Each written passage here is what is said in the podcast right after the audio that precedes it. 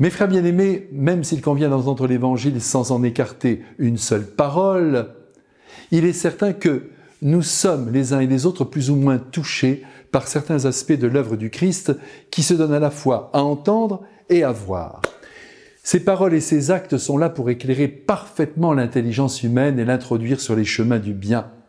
Pour ma part, j'avoue aimer d'une manière particulière toutes les interventions du Christ qui s'opposent à la bien-pensance. Et c'est bien le cas aujourd'hui, car qui aurait osé choisir Lévi, rebaptisé plus tard par Jésus Matthieu, lui qui, comme tous les publicains, n'était sans doute pas très honnête et mal vu d'ailleurs des populations. Et oui, les inspecteurs des impôts ne sont jamais très bien vus. Eh bien, voyez, le choix de Jésus se porte sur lui, car il le voit non pas dans son présent, mais dans son devenir. Et disons-le tout de suite, ce fut un très bon choix. Un apôtre intrépide à qui l'on doit, comme vous le savez, un évangile archi complet qui ne manque jamais de faire le lien entre les prophéties de la première alliance et le destin du Christ. Jésus, dans ses choix, a des critères qui, la plupart du temps, ne sont pas les nôtres. Est-il besoin de le rappeler? Oui.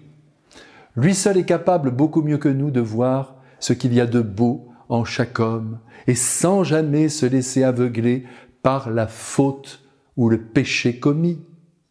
Entre le noir et le blanc, il y a le gris, et ce gris, hélas, ne nous éblouit jamais. Il n'y a pas pour le Christ d'un côté les purs et de l'autre côté les impurs.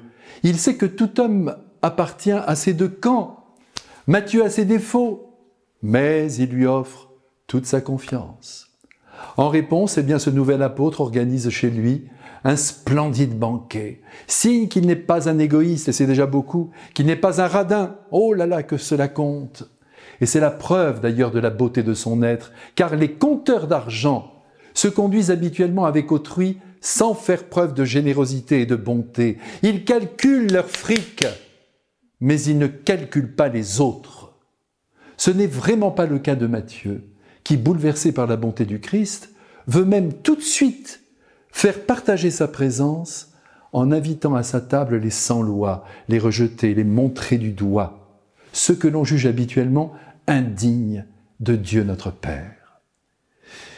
Évidemment, comme toujours, vous avez beau accomplir le bien, il y a des réactions négatives qui se lèvent, des gens qui s'insurgent, et aujourd'hui, ce sont nos amis les pharisiens qui ne comprennent pas que ce Jésus de Nazareth, soi-disant prophète, se compromettent en s'asseyant à la table des pécheurs. Mais oui, les pharisiens sont de grands adeptes du fameux dicton qui court les rues et que vous connaissez bien. Dis-moi qui tu fréquentes et je te dirai qui tu es. Faux et archi faux. Jésus, avec beaucoup de patience, reprend ces hommes qui n'ont rien compris à la nature humaine, toujours capables de progrès. Et ils n'ont rien compris non plus à l'action bienfaisante de Dieu. Et d'ailleurs, Jésus va leur dire, droit dans les yeux, qu'il n'est pas venu soigner les justes, mais les pécheurs, ce qui montre bien que Jésus ne confond pas le bien avec le mal. Mais attention, le mal se retrouve dans les deux camps celui des publicains comme celui des pharisiens qui se permettent de juger sévèrement son action. Aussi, nous ne le verrons pas prendre un pharisien borné parmi ses apôtres. En effet, il est venu appeler les pécheurs. En revanche, voyez, il choisit Matthieu, qui certes n'est pas parfait, mais qui accepte tout simplement d'être transformé par le Christ. Redisons-nous aujourd'hui avec force que l'attitude pharisienne qui consiste à catégoriser les personnes et à se croire indemne de toute faute, n'est pas admise par le Christ. Ce qui nous fait le plus grand bien, car sommeille toujours en nous un petit pharisien qui lève la tête, orgueilleux, et qui rejette ses frères.